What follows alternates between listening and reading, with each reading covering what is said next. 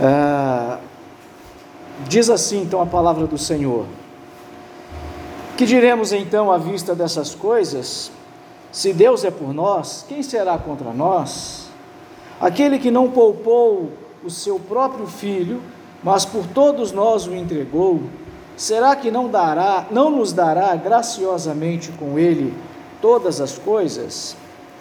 Quem tentará acusação contra os eleitos de Deus?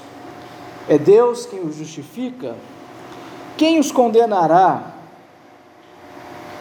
É Cristo Jesus que morreu, ou melhor, quem ressuscitou, o qual está à direita de Deus e também intercede por nós. Quem nos separará do amor de Cristo? Será tribulação, ou angústia, ou perseguição, ou a fome, ou a nudez, ou o perigo, ou a espada? Como está escrito: por amor de ti, somos entregues à morte continuamente. Fomos considerados como ovelha para o matadouro. Em todas estas coisas, porém, somos mais que vencedores por meio daquele que nos amou, porque eu estou bem certo de que nem a morte, nem a vida, nem os anjos, nem os principados, nem as coisas do presente, nem do porvir, nem os poderes, nem a altura, nem a profundidade, nem qualquer outra criatura poderá separar-nos do amor de Deus que está em Cristo Jesus, nosso Senhor. Pai, nós te agradecemos por esta noite mais uma vez.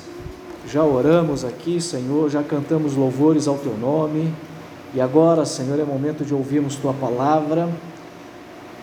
Que o teu Espírito Santo fale aos nossos corações que o Teu Espírito Santo nos conceda a capacidade de entendermos a Tua palavra, para o louvor e glória de Jesus Cristo, nosso Senhor. Amém.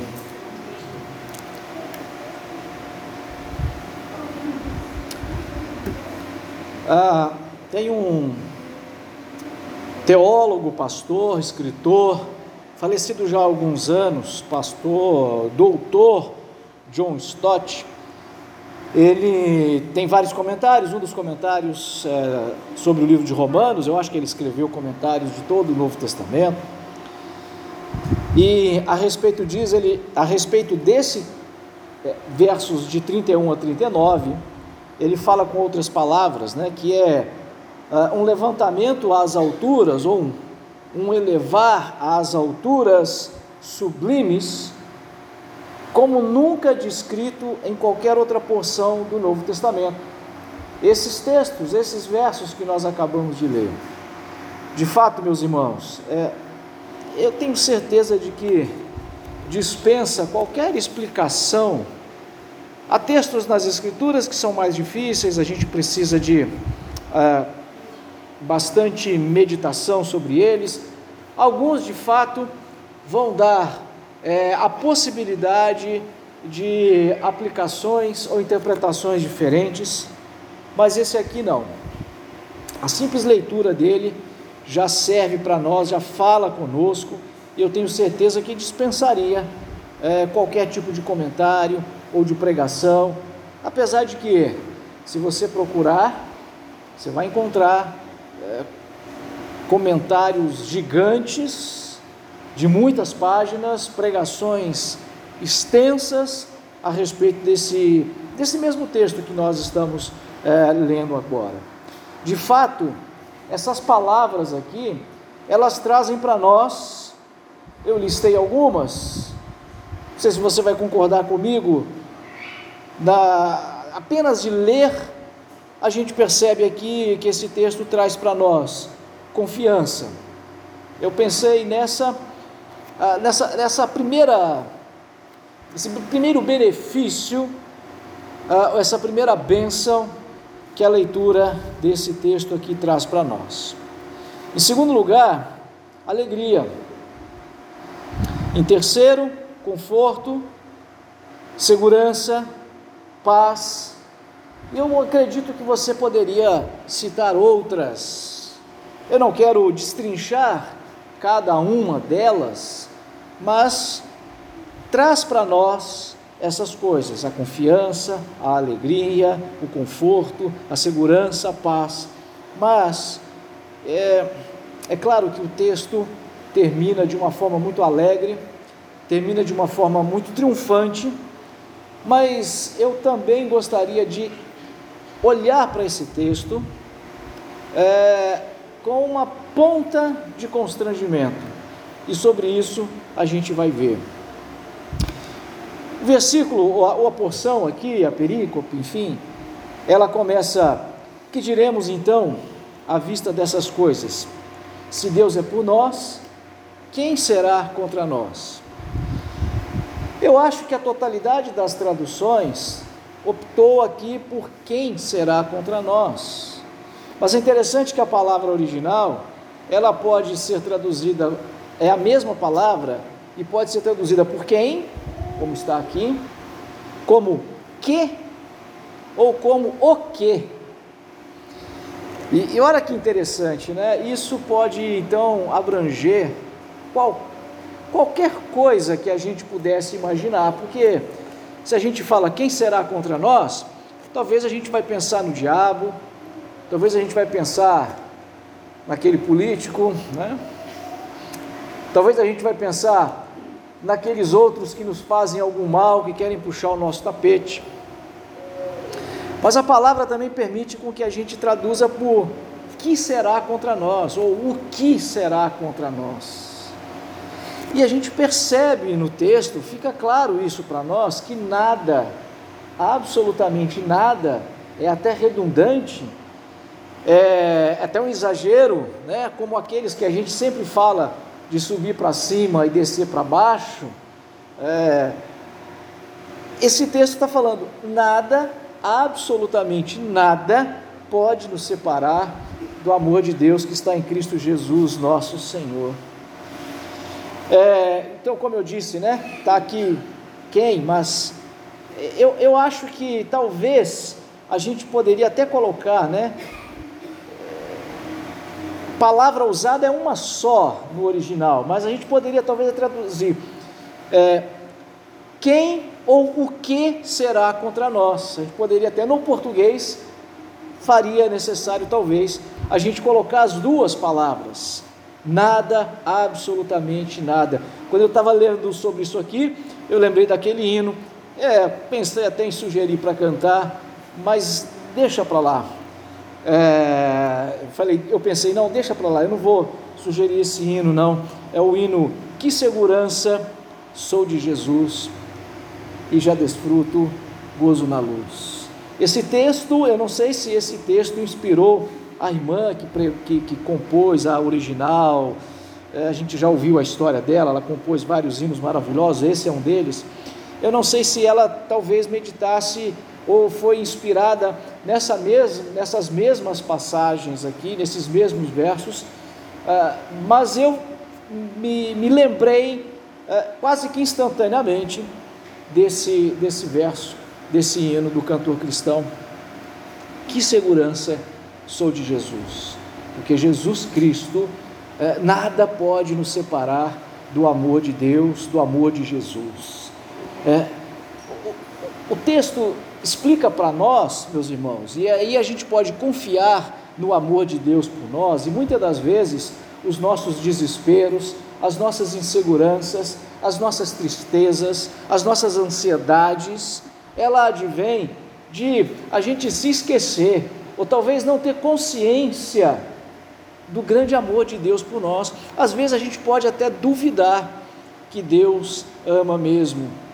Em alguns momentos, talvez a gente pode pensar, poxa, mas é, que mal eu fiz a Deus para merecer essa situação? Por que, que Deus está fazendo isso comigo? Ou então, estou passando por tal situação porque né, eu fiz alguma coisa de errado. É, na verdade, você, eu fiz mesmo, né? Uh, até essas dores hoje terríveis que eu estou sentindo, exagerei aí na, na, na, numa tarefa, mas eu precisava fazê-la. Mas a gente vai pensar quase sempre como um castigo ou um esquecimento de Deus, uh, ou um deixar para lá, ou achar que Deus não nos ama. É, a gente quando é, quando é adolescente, quando é criança, né, que os pais corrigem ou que os pais nos impedem de fazer algumas coisas, a gente acha que o pai é ruim, né, a mãe é chata. É, a gente pensa assim, mas a gente não consegue é, perceber que é justamente o contrário, é por amar, por proteger, por querer bem que protege. E a gente se esquece muitas das vezes que Deus nos ama, por isso esse texto aqui deveria estar sendo, estar sendo lido constantemente. Esse é um daqueles que a gente uh, deveria colocar uh, sempre ali nas nossas, nos nossos lembretes e algumas coisas, para nós não, não nos esquecermos. Porque veja, o texto vai dizer para nós que o mais difícil Deus já fez por nós, que foi entregar Jesus para morrer por nós.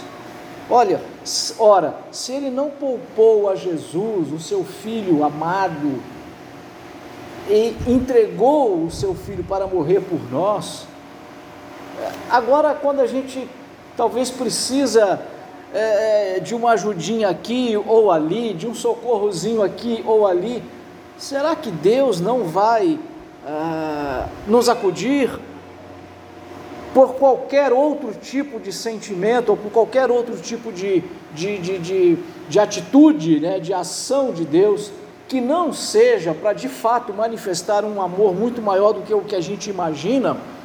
É, lembra quando o apóstolo Paulo ora, o texto, a palavra de Deus, ele nos dá testemunho disso, de que ele tinha um espinho na carne, ou seja, alguma coisa que o atormentava, e ele orou por três vezes e Deus não respondeu a oração é, de acordo com o que ele queria. Tá? Mas por que isso? Por que Deus não fez isso? Porque era para preservar, a, a, a, digamos assim, a saúde espiritual do próprio apóstolo Paulo. Então, o fato de Deus não atender naquilo que ele queria não era é, um desamor de Deus, muito pelo contrário, era a expressão máxima do amor de Deus. E às vezes nós perdemos a confiança de que Deus realmente nos ama e a gente fica assim meio né, chateado com Deus porque as coisas não estão funcionando talvez do jeito que a gente queria. E aí o texto nos traz a lembrança isso. Ora, o mais difícil Deus já fez. Será que ele não faria agora qualquer outra coisa? É claro que sim, a resposta é óbvia, é essa daqui, né? É essa que Deus sim faria, Deus fará. Fica então nessas palavras explícito para nós mais uma vez de que nós temos a prova viva do amor incondicional, do amor incontestável, perdão, de Deus por nós. É, é verdade, meus irmãos, que nós é, somos seres humanos caídos e muito, é muito fácil a gente sucumbir a certas tentações. E por isso é bem melhor mesmo que a gente não tenha um crucifixo, né? Que a gente não tenha aquela cruz com um Cristo pregado ali na cruz, morto, ensanguentado, ferido, aquela coisa toda. Porque fatalmente a gente vai começar a olhar para aquilo e começar a adorar aquele negócio, né? Como os judeus fizeram lá no deserto, começaram depois de um tempo a adorar a cobra que foi colocada numa cruz para livrar lá ainda quando eles saíam do Egito uh, e foram e foram acometidos por essas por essas cobras peçonhentas e muitos morreram. Você conhece bem a história, eu acredito nisso. Uh, mas às vezes, é, talvez ainda que seja aquele exercício mental que a gente faz, porque nós lemos nos evangelhos, a gente olhar para Cristo ali na cruz, essa é a prova, essa é a evidência, não existe prova maior. Lembra de muitos anos atrás, os mais velhos, né? os mais jovens aqui nem sabem o que é isso e talvez não perde nada por não saber mas tinha um programa de domingo, tinha lá prova de amor, né? Eu me lembro de um só, um cara rico lá que pegou um helicóptero e jogou pétalas de rosa lá para a mulher. Eu acho que foi isso. Não era um programa que eu assistia, mas eu, Eu lembro que eu estava em algum lugar e estava passando, era um comércio, uma padaria, um, um botequim, sei lá, fui fazer alguma coisa, estava passando aquilo lá, então o programa era esse, né? É, essas provas de amor, às vezes os casais né, fazem isso, as provas de amor, lava a louça para mim, para provar que me ama, né? Essa talvez seja a maior delas, hein? Mas é, Deus já deu essa prova de amor, que é só olharmos para Jesus na cruz, é a prova de amor que Deus ama você. E se Ele já fez isso por você, o que mais Ele não poderia fazer? No direito, nós, nós lemos aí no texto três palavras: acusação, condenação, separação. Né? Quem nos acusará, quem nos condenará, né? é, o que vai nos deixar separados. No direito, e aí a gente tem que lembrar que quando o apóstolo Paulo está escrevendo aos Romanos, ele está também pensando, ele está falando em termos jurídicos. O apóstolo Paulo é o que mais vai dar essa ideia ah, é, é, é, é dos, dos fatores jurídicos que envolvem a salvação. Então, por isso que também ele utiliza essas palavras aqui.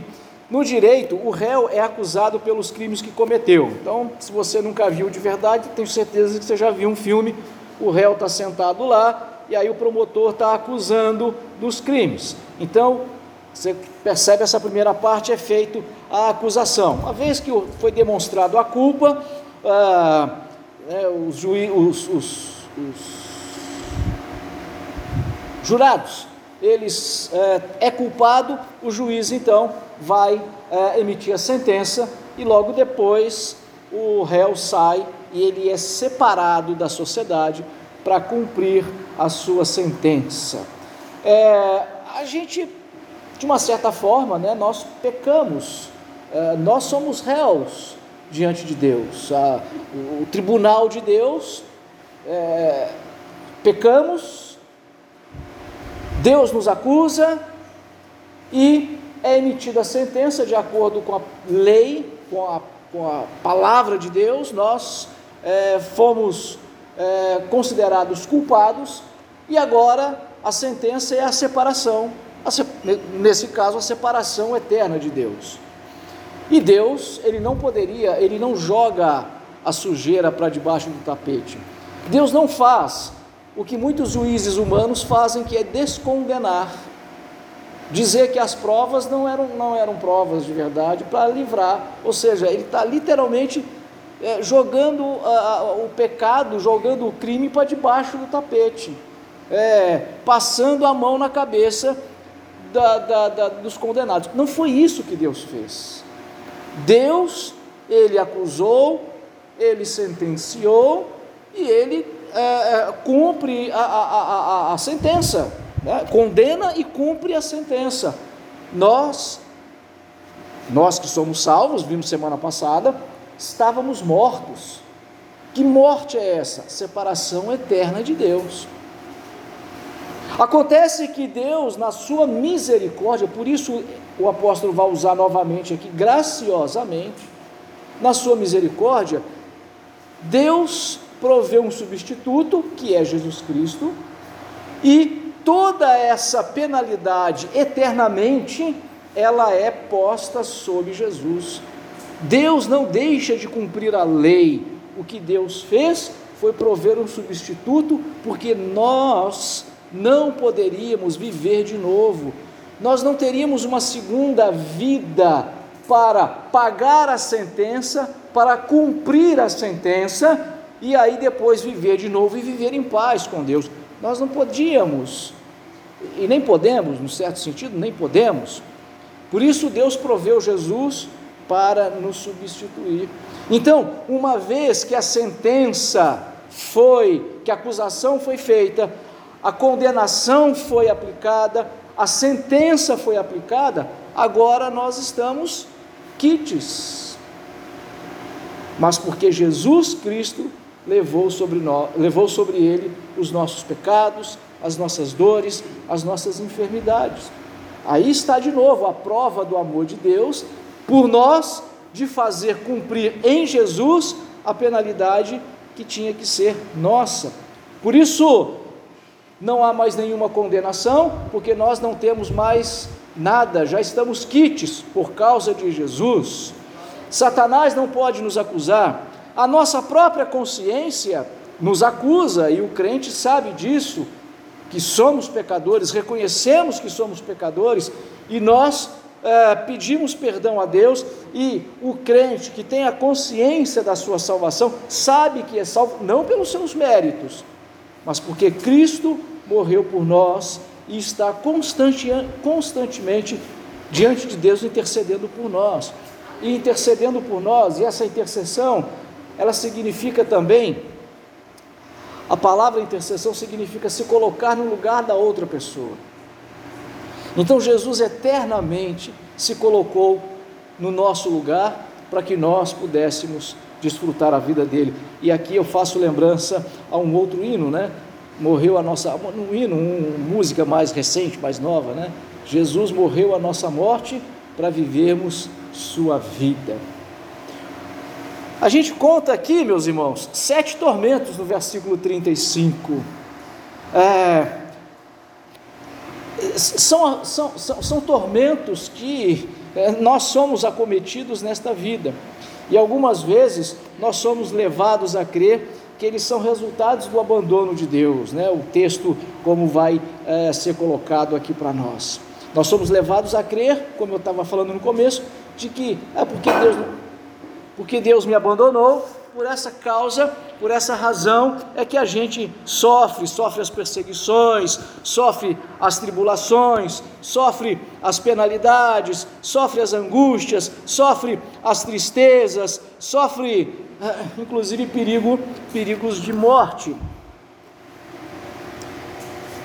Como eu disse, muitas das vezes é a nossa a, a, o estarmos longe da palavra de Deus e não estarmos sempre meditando em toda ela, mas especialmente nesse texto aqui, que vai fazer com que a gente tenha essa percepção.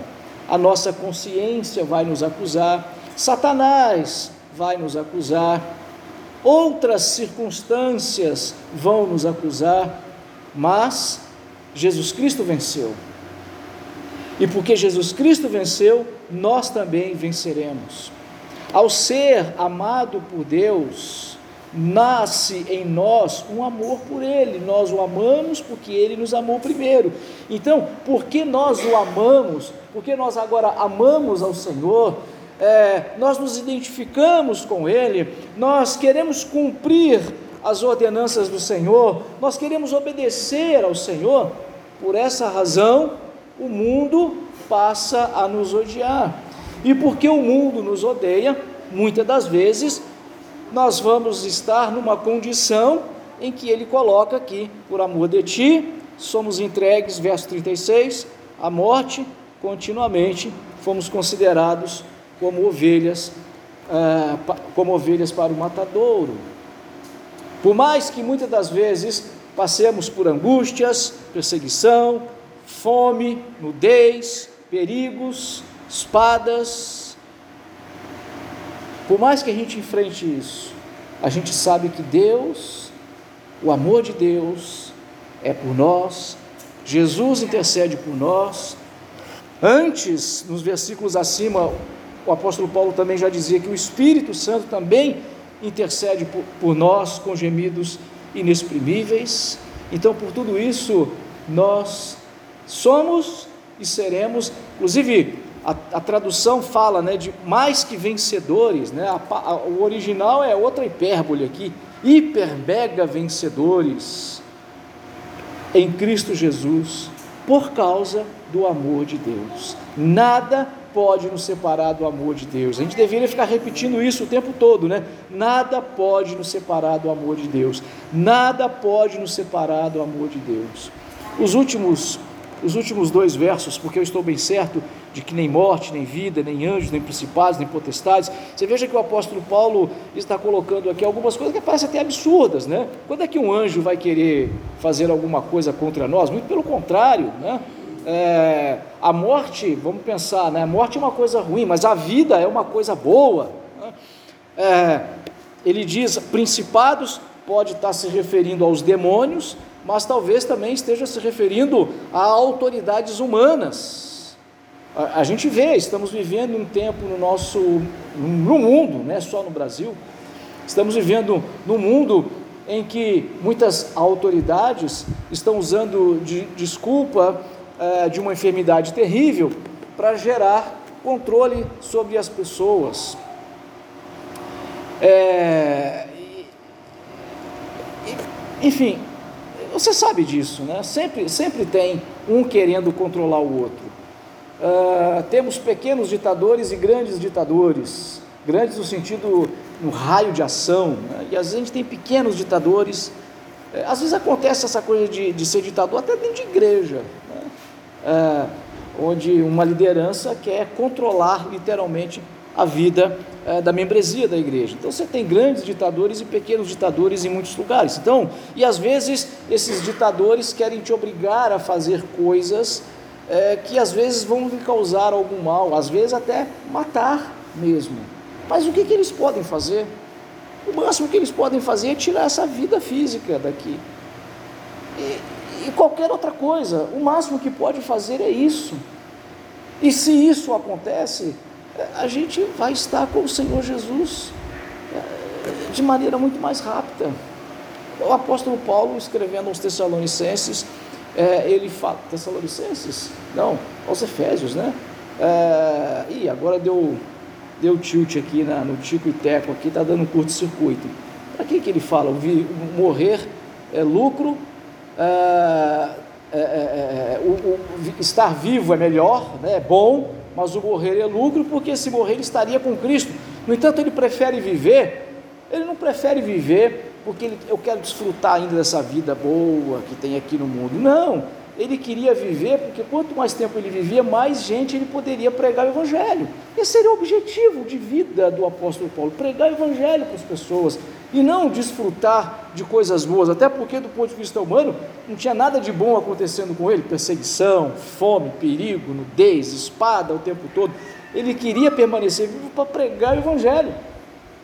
Aliás, houve um tempo na história da igreja em que as pessoas, elas conscientes de que morrer é estar com Cristo, o crente que morre, ele se encontra com Cristo mais rápido, e num período lá das perseguições, século 2, 3, 4, 5, por aí, houve um momento em que tinha até um adolescente, um rapaz, um jovem, né, esses adolescentes, tudo inconsequente mesmo, ele queria ser martirizado, ele queria porque queria ser martirizado, porque ele sabia que os mártires se encontrariam com o Senhor mais rápido, talvez até pensasse, oh, o galardão do mártir é muito maior. Aí um dia é, ele recebeu lá no, no, no, grupo lá do Instagram dele lá, de que os soldados romanos iam passar na cidade onde ele morava. Né? E aí ele pegou e falou assim, Pô, vamos chegar, eu vou lá, e vou pegar aquela minha camisa, difícil, é, é, é fácil andar com Jesus no peito, difícil é ter peito para andar com Jesus. Ele queria colocar essa camisa e ir para a praça pública, e quando os soldados chegassem, ele ia falar, raça de víboras! Aí ele ia ser pego e ser martirizado. Mas a mãe dele, muito esperta, olha como é que mãe é mãe, né? Adolescentes aí. A mãe foi escondeu a camisa dele. E aí ele não pôde sair, os soldados passaram, foram embora e esse rapaz não foi martirizado. Claro que eu estou contextualizando, mas isso é uma verdade, isso aconteceu de verdade. Né? Porque as pessoas sabiam disso, Morrer é estar com Cristo. O máximo que qualquer pessoa, seja Satanás, seja qualquer poderoso desse mundo, pode fazer comigo é tirar minha vida. E se a pessoa tem certeza de que estará com Cristo, ela está feliz, ela está alegre. Deus me ama. Aí lembro de novo daquela música: Deus me ama tanto que sacrificou o seu filho para salvar.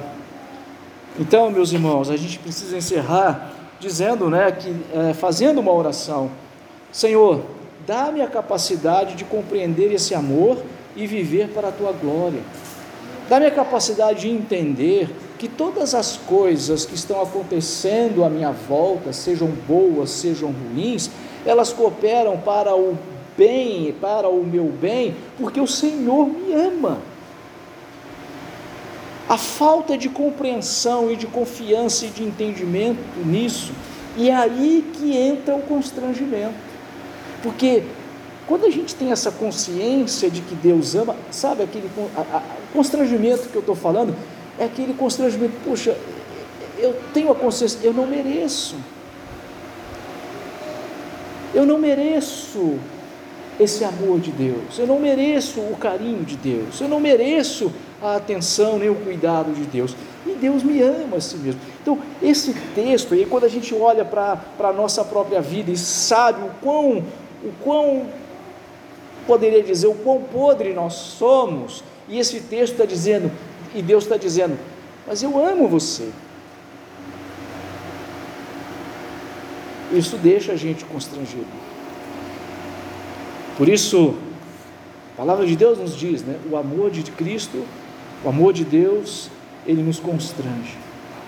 Que nós possamos, meus irmãos, é, nos agarrar a esta alegria, a esta bênção, a esta segurança e pregar o Evangelho e anunciar o Evangelho de Jesus Cristo para tantos quanto ainda não tiveram oportunidade de ouvir.